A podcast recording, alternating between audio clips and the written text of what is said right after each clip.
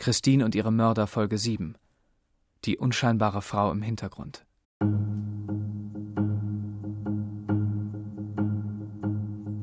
Eine Woche nach dem Mord an Christine sitzen vier Tatverdächtige in Untersuchungshaft. Der Staatsanwalt und die Kommissare tragen Beweis um Beweis zusammen, die den Tatverdacht untermauern. Die Ermittler haben erfahren, dass für Christine Lebensversicherungen zugunsten von Robin abgeschlossen wurden. Sie kennen damit ein mögliches Motiv. Wie sich das dann später noch entwickeln würde, wie viele Versicherungen wir dann noch ähm, entdecken würden, äh, das war uns natürlich in dem Moment nicht klar. Der Staatsanwalt Dieter Hausmann fordert währenddessen Akten an, beantragt bei den Richtern Beschlüsse und hält engen Kontakt zur Mordkommission. Er beschäftigt sich in diesen Tagen auch mit der Messerattacke auf Christine. Aus der Vernehmung von Tanja hat er erfahren, dass es vor dem Mord an Christine bereits mehrere Anläufe gegeben hatte, die 21-Jährige zu töten.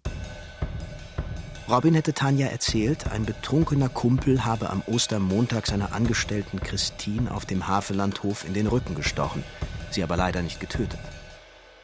Als Staatsanwalt Dieter Haustmann endlich die angeforderte Akte der Potsdamer Kollegen auf seinem Tisch hat, staunt er. Die Person, die mit dem Messer auf Christine losging, war Robins Mutter Cornelia. Robin und Cornelia, die beiden sind jedenfalls die entscheidenden Kräfte. Das ist, das ist vollkommen klar. Also Denn von einem Versicherungsmakler haben die Ermittler bereits erfahren, dass Cornelia Lebensversicherung für Christine zugunsten von Robin beantragt hatte. Noch am selben Tag beantragt der Staatsanwalt einen Haftbefehl für Cornelia. Zwei Wochen und fünf Tage nach Christines Tod es ist der 10. Juli 2012. Kriminaloberkommissarin Ute Rudke und Kriminaloberkommissar Jan Merkel, er ist derjenige, der gut zwei Wochen zuvor Robin vernommen hat, sollen Cornelia festnehmen. Ja, ich war schon sehr neugierig, weil es einfach eben absolut ähm, ungewöhnlich ist, wie der Fall sich entwickelt hat, dass auf einmal die Mutter mit äh, in den Tatverdacht, sage ich mal, reinrutscht äh, und man davon ausgehen muss, dass sie eben tatsächlich aktiv an der Planung, sage ich mal, des Todes von Christine beteiligt war. Im Dienstwagen fahren die Ermittler von Berlin nach Mecklenburg-Vorpommern in einen kleinen Ort, wo Cornelia in einer Bank arbeitet. Gegen 14 Uhr betreten die Kriminalkommissare die Bank und sprechen die Filialleiterin an. Sie deutet seitlich in den offenen Kundenberatungsbereich zu einem Tisch, an dem Cornelia sitzt und gerade ein Kundengespräch beendet. Und haben uns vorgestellt, schönen guten Tag, sind von der siebten Mordkommission und haben einen Haftbefehl für sie und sie war völlig emotionslos, hat ihre Sachen zusammengepackt und dann haben wir noch den Schreibtisch durchsucht. Wir haben ihr gesagt, dass wir sie festnehmen, äh, weil sie als äh, dringend Tatverdächtige ist, am Tod von Christine mitverantwortlich zu sein. Das haben wir definitiv gesagt. Und hat sehr cool reagiert, sehr entspannt. Mhm. Ja, okay, gut. Mhm. Die Kommissare setzen Cornelia in den Dienstwagen. Im Auto herrscht Schweigen. Dann sind wir in ihre Wohnung gefahren.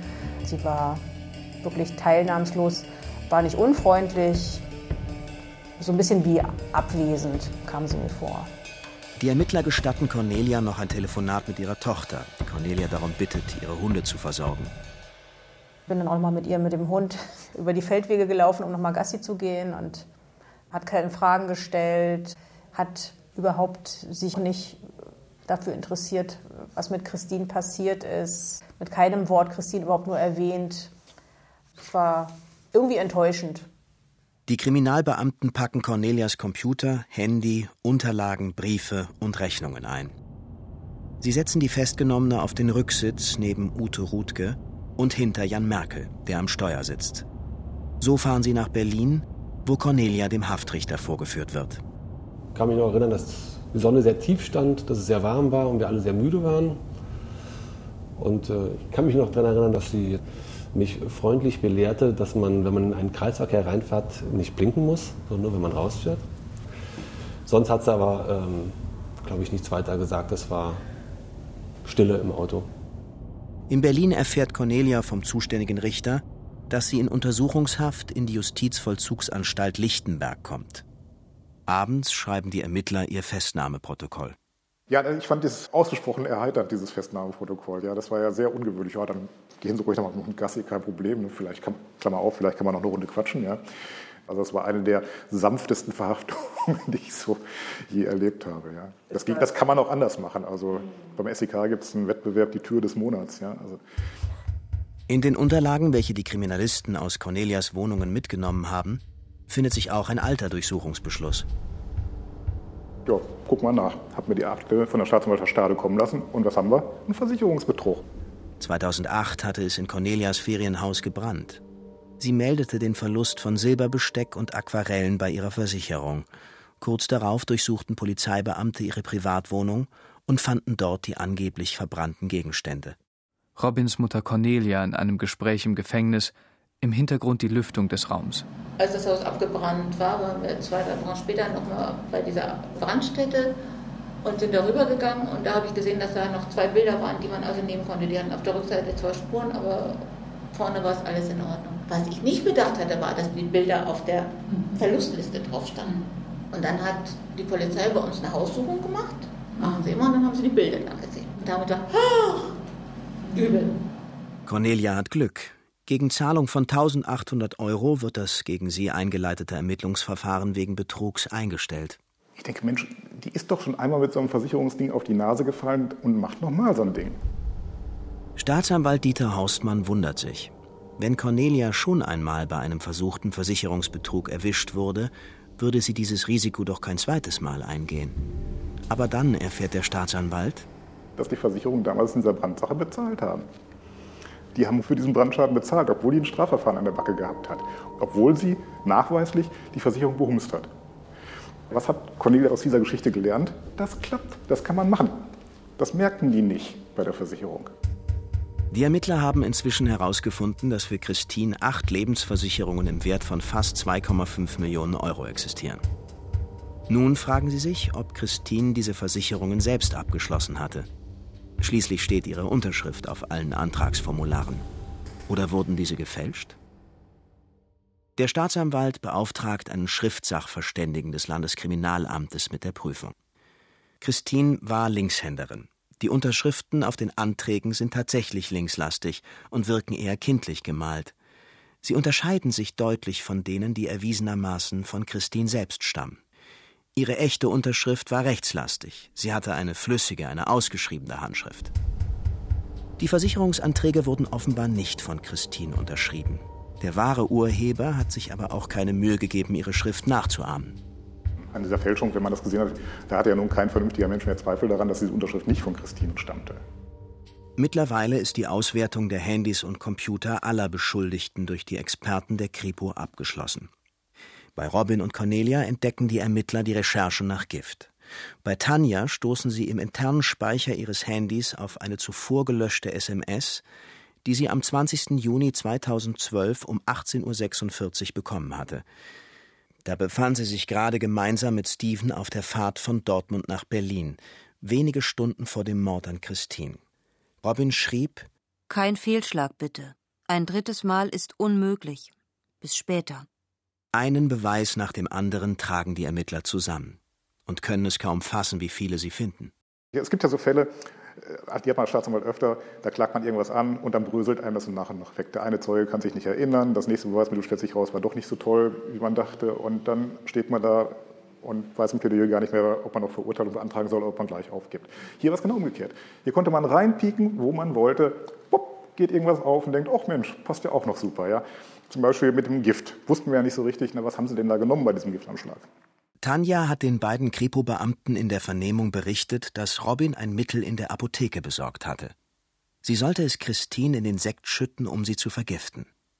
Auf gut Glück fährt Kriminalhauptkommissar Holländer zu einer Apotheke in der Nähe des Havellandhofes. Tatsächlich findet die Apothekerin eine Rechnung und übergibt sie dem Kommissar.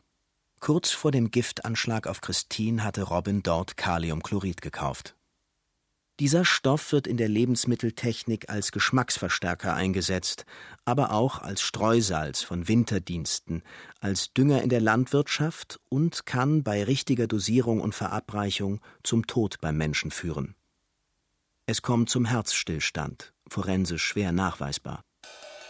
Kriminalhauptkommissar Jochen Holländer testet außerdem, wie viel Zeit man braucht, um die 78 Kilometer von Lübars bis zur Tankstelle im Havelland zu fahren wo Robin um 2.08 Uhr auf der Videoüberwachung zu sehen war. Eine Stunde und vier Minuten dauert das laut Navigationsgerät. An einem Wochentag in der Nacht ist die Strecke entsprechend schneller zu bewältigen.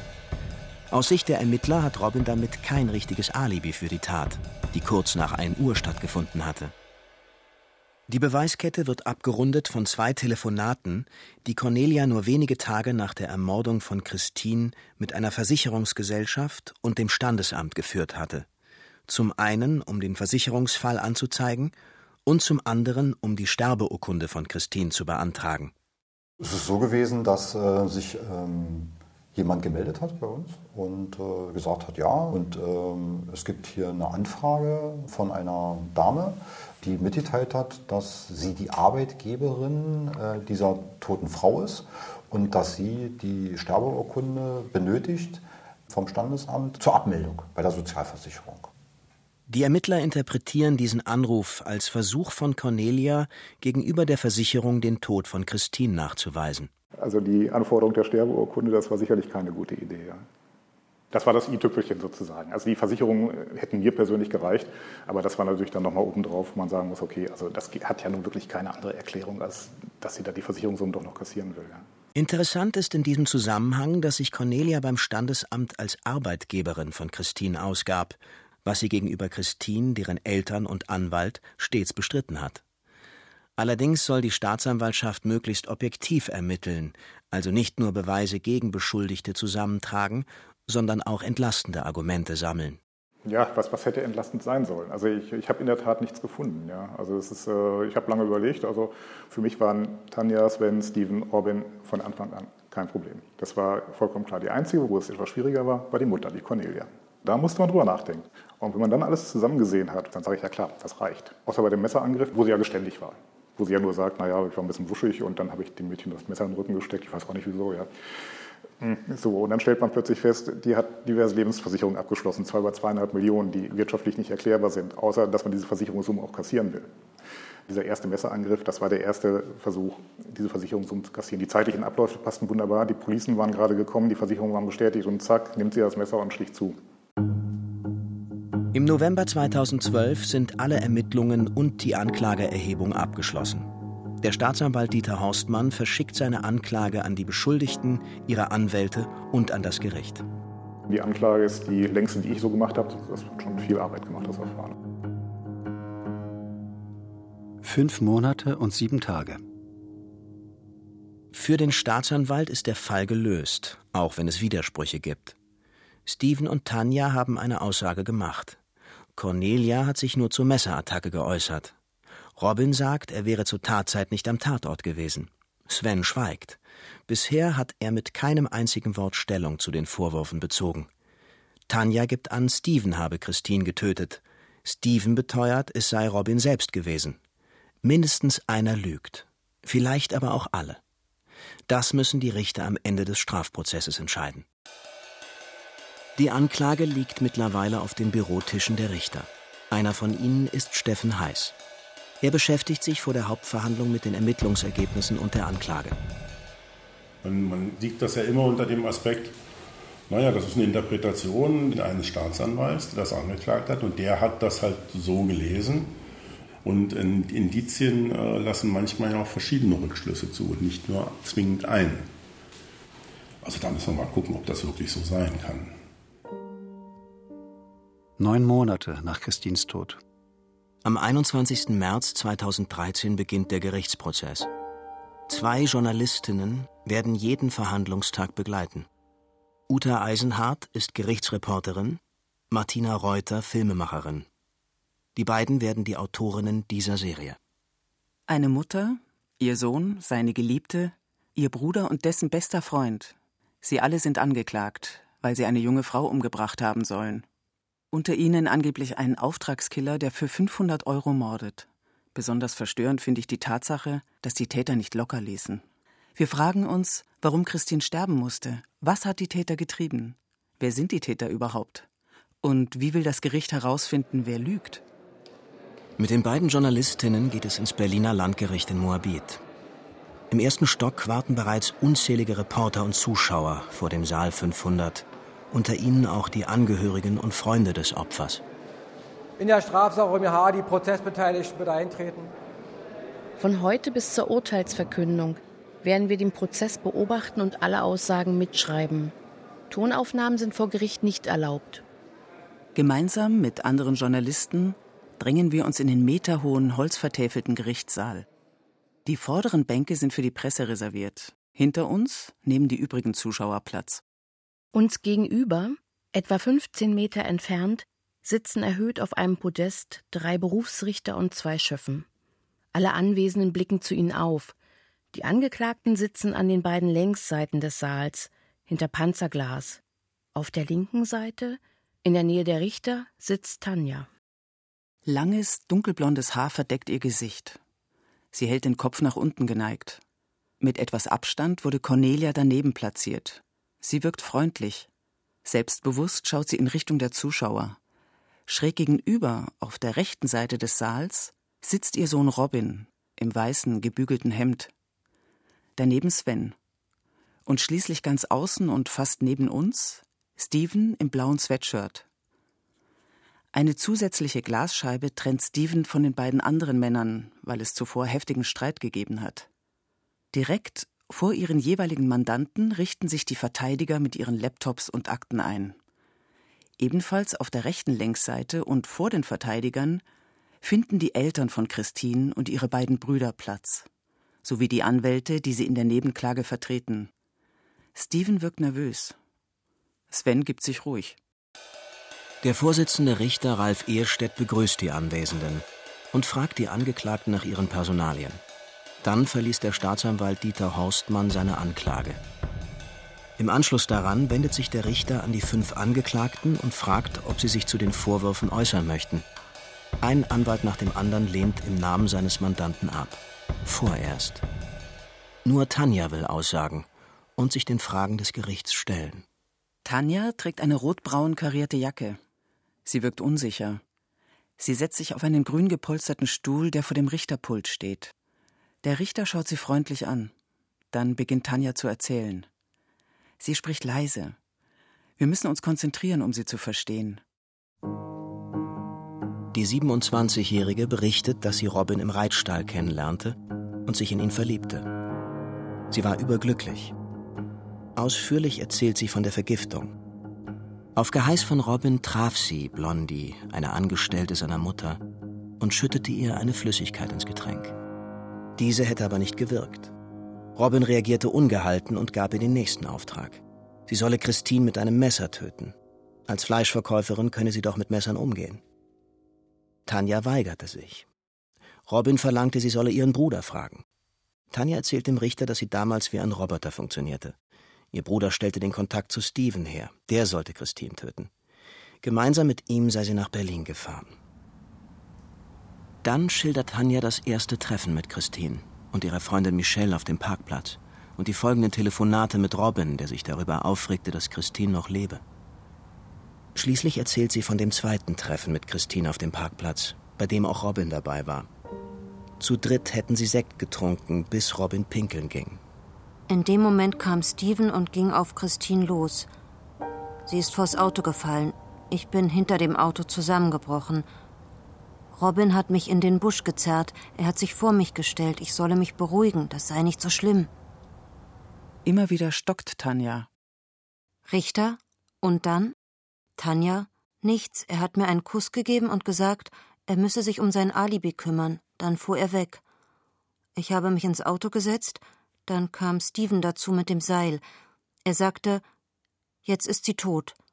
Steven hat gemeckert, dass sie ihn gekratzt hat. Er sagte, Scheiße, jetzt haben sie meine DNA und dass sie mit ihren Händen in der Erde rumgewühlt hat. Ich soll losfahren, das Licht auslassen. Ich konnte es nicht begreifen. Der Richter blickt Tanja lange schweigend an. Während Tanjas Aussage macht sich Robin viele Notizen. Seine Mutter Cornelia hört ausdruckslos zu. Steven schüttelt mehrfach den Kopf. Einmal tippt er seine Anwälte von hinten an und teilt ihnen etwas mit. Der Richter blickt konzentriert zu Tanja. Er hat einige Fragen. Richter, warum legen Sie ein Geständnis ab? Tanja, alles, was passiert ist, hätte nie passieren dürfen. Richter, wurde Ihnen von der Polizei etwas für die Aussage versprochen? Tanja, Sie sagten, es ist besser für mich zu reden, dass die Bilder im Kopf dann verschwinden. Richter, in der Vernehmung wurden Sie geduzt. Das war mir erst unangenehm. Was wurde Ihnen von der Polizei erzählt? Robin hat mich verleugnet. Er hat gesagt, er kennt keine Tanja. Und ich wurde gefragt, ob ich weiß, dass Robin und Christine zusammen waren. Was war das für ein Gefühl? Da ist eine Welt zusammengebrochen. Was war das für eine Erkenntnis? Dass er mich für seine Zwecke missbraucht hat. Warum haben Sie mitgemacht? Wenn man hört, jemand ist ein Auftragskiller, dann trennt man sich doch von so einem Menschen. Ich konnte es nicht fassen, dass das der Mann ist, den ich geliebt habe. Wieso haben Sie mitgemacht? Ich kann nicht sagen, wieso ich es getan habe. Sie hätten doch immer abbrechen können. Ich weiß nicht warum. Robin hat gesagt, dass man ihm nichts anhaben kann, man könnte ihm nichts nachweisen. Warum haben Sie nicht aufgehört? Ich habe ihn geliebt. Ich wollte nicht, dass er sauer wird.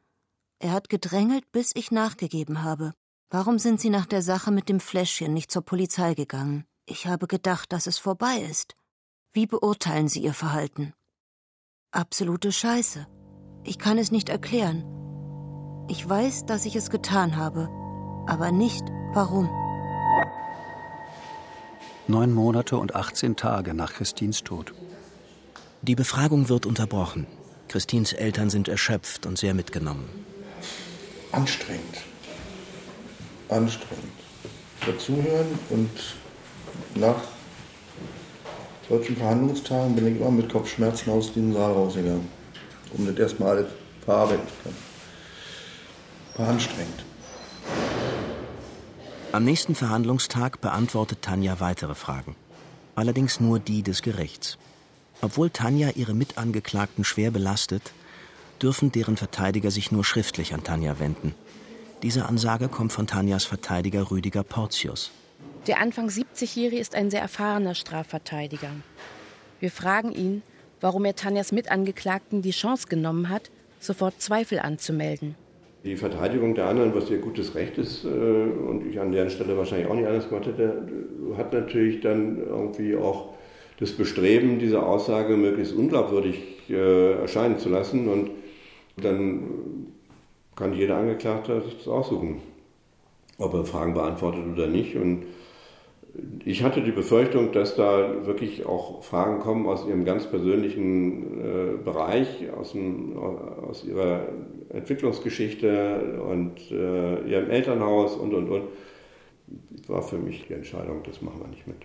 Rüdiger Portius findet seine Mandantin absolut glaubwürdig. Darum rät er Tanja vor Gericht zu reden. Dass das Gericht sich einfach auch einen persönlichen Eindruck von ihr machen kann. Ja, das kriegt man ja sonst überhaupt nicht transportiert. Ja, wenn da jemand sitzt und äh, schweigt, äh, kriegen sie ja nie vermittelt, äh, wer ist das eigentlich. Ja, es kann kein Sachverständiger vermitteln, kann kein Verteidiger vermitteln, das kann nur äh, die Person selber. Christins Familie hat Tanja genau zugehört.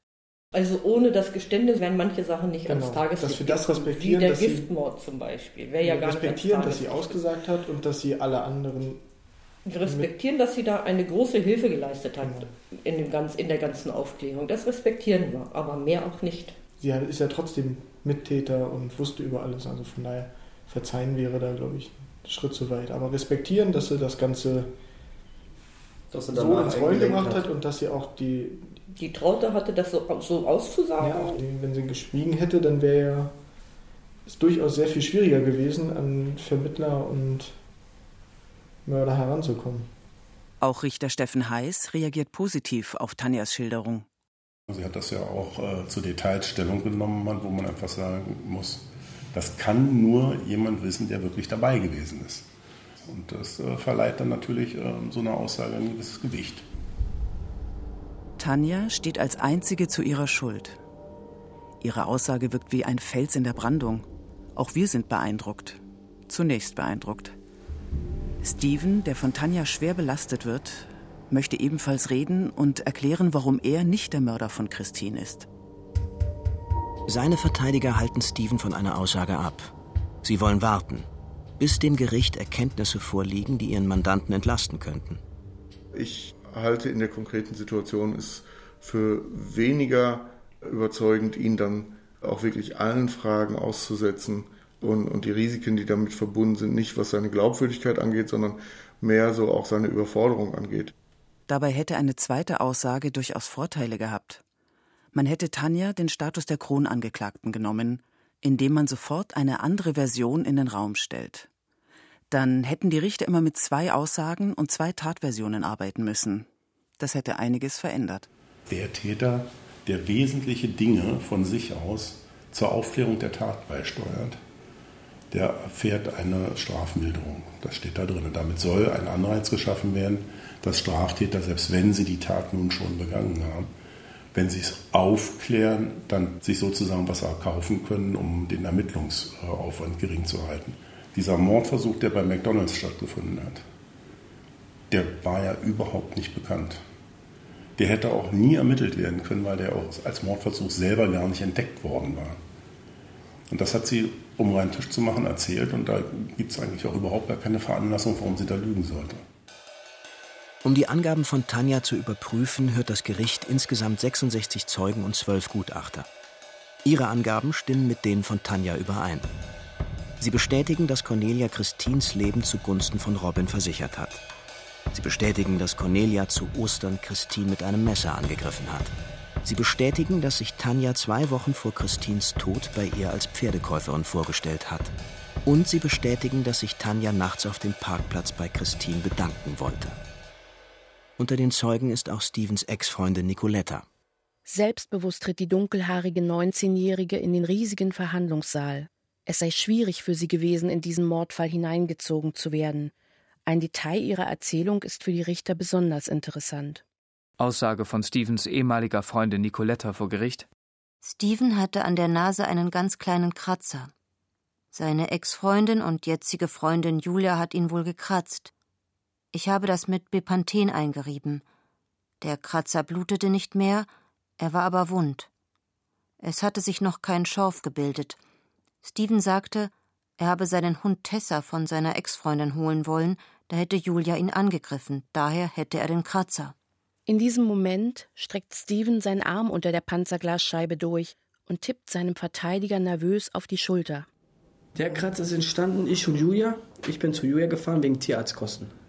Daraufhin hat sie mich angemeckert, wir haben uns gestritten. Dann hatte ich leicht, ganz leichten Kratzer, ganz, ganz leicht, bis Schürfwunde, aber in einer Nase. Steven möchte das dem Gericht sagen, doch noch immer sind seine Verteidiger dagegen. Tanja hatte dem Richter gesagt, dass Steven von Christine im Todeskampf an der rechten Wange gekratzt wurde. Vor Gericht wird nun auch Kommissarin Rutke zu dem Kratzer befragt. Und wir hatten durch die Vernehmung von Stevens Freundin mhm. die Bestätigung, ähm, dass er tatsächlich auch einen Kratzer im Gesicht hatte. Der Prozess läuft vier Monate. Da tritt am 29. Juli 2013 Kommissar Gerd Thoms in den Zeugenstand. Der Richter möchte von ihm wissen, ob er den Kratzer in Stevens Gesicht gesehen hätte. Wir haben ihn also vor uns sitzen gehabt, aber er hat bereitwillig uns alles gezeigt. Er hatte für uns sichtbar keinen Kratzer im Gesicht. Weder auf der Nase, wie Nicoletta erzählte, noch auf der Wange, wie Tanja es angegeben hatte. Weiter erzählt Gerd Thoms dem Richter, dass er Stevens Angaben glaubwürdig fand. Ein Jahr, ein Monat und sechs Tage. Nach der Aussage von Kommissar Gerd Thoms zweifeln wir zum ersten Mal an Tanjas Angaben über den Ablauf des Mordes. Hat Steven bei der Polizei etwa die Wahrheit gesagt? Ist er vielleicht doch nicht der Mörder? Wir blicken zu Steven, der wiederum hoffnungsvoll zu den Richtern schaut. Die machen sich Notizen. Tanja sitzt regungslos hinter dem Panzerglas. Wir können nicht erkennen, wie die Aussage des Kommissars auf sie wirkt. Robin schreibt ununterbrochen mit und blättert in Akten, die er vor sich liegen hat. Steven ist erleichtert und ruhig. Wieder einmal bestätigt jemand seine Version des Tatgeschehens, genauso wie er es vor der Kriminalpolizei ausgesagt hat. Vor Gericht lassen ihn seine Verteidiger aber immer noch nicht reden. Es wird Sommer. Die Sonne scheint durch die hohen Fenster in den Gerichtssaal, als das rechtsmedizinische Gutachten erstattet wird. Frank Rosenbaum hat gemeinsam mit einem Kollegen den Leichnam von Christine obduziert. Sie stellten fest, dass es eine erhebliche, offensichtlich auch längere Gewalteinwirkung auf den Halsbereich von Christine gegeben hat. Tanja hatte den Richtern verschiedene Versionen über die letzten Minuten in Christins Leben erzählt. Mal half Christine ihr gerade beim Suchen des Schecks im Mietwagen, mal stand sie neben den Autos, als Steven sein Opfer attackiert haben soll. Tanja beschrieb in jedem Fall eine Situation, in der Christine den nahenden Angriff bemerkte, stürzte und sich entsprechend gewehrt haben muss. Der Boden auf dem Parkplatz ist sehr schottrig. Ein Heranstürmen wäre rechtzeitig zu hören. Christine müsste die drohende Gefahr bemerkt haben. Der Rechtsmediziner dazu? Wir gucken natürlich nach Abwehrverletzungen und Schläge auf die Unterarme zum Beispiel folgen, hat man da auch entsprechende Unterblutungen. Und da guckt man natürlich auch danach und das war in dem Fall nichts gewesen. Tanja hatte dem Gericht auch erzählt, dass Steven das Opfer zu Boden gerissen hätte. Jemand knallt richtig hin und schlägt mit dem Kopf aus, dann sehen sie natürlich eine Sturzverletzung. Also wir haben nichts gesehen, was für eine Sturzverletzung zuordnenbar gewesen wäre. Auf die Frage des Richters, ob Christine mit einem Seil erdrosselt wurde, kann Tanja keine Angaben machen. Sie habe es nicht gesehen. Auch die Rechtsmediziner können diese Frage nicht eindeutig beantworten. Christine könnte auch mit bloßen Händen erwürgt worden sein. Zeuge auf Zeuge spricht über seine Erlebnisse, Beobachtungen und Erkenntnisse. Ermittler, Gutachter, Versicherungsmakler und Tatortspezialisten. Ärzte, Sozialarbeiter und Bankangestellte, Freunde und Bekannte der Angeklagten. Auskünfte vom Wetterdienst und von Finanzämtern werden verlesen. Ebenso Mitteilungen der Steuerfahndung Potsdam und des zentralen Schuldnerverzeichnisses. E-Mails und Schreiben der Lebensversicherungen sowie Ausdrucke diverser SMS. Tanjas Mitangeklagte schweigen. Immer wieder geht es um die gleichen Fragen. Hatten Robin und Cornelia tatsächlich Schulden in Höhe von 245.000 Euro? Hatte Cornelia einen Blackout, als sie Christine mit dem Messer angriff, oder täuschte sie diesen nur vor? Wie viele Versicherungen existierten auf Christins Leben? Und war Robin immer der Begünstigte? Wurden die Versicherungen von Cornelia abgeschlossen und die monatlichen Beiträge von Cornelias und Robins Konten abgebucht? War Robin zum Zeitpunkt des Mordes am Tatort in Lübars? Wurde Christine mit den Händen oder mit einem Seil erdrosselt? Und wer war ihr Mörder? Wir reden ja hier immerhin um ein Mordverfahren. Das heißt, es kommen ja äh, sehr hohe Freiheitsstrafen am Ende raus.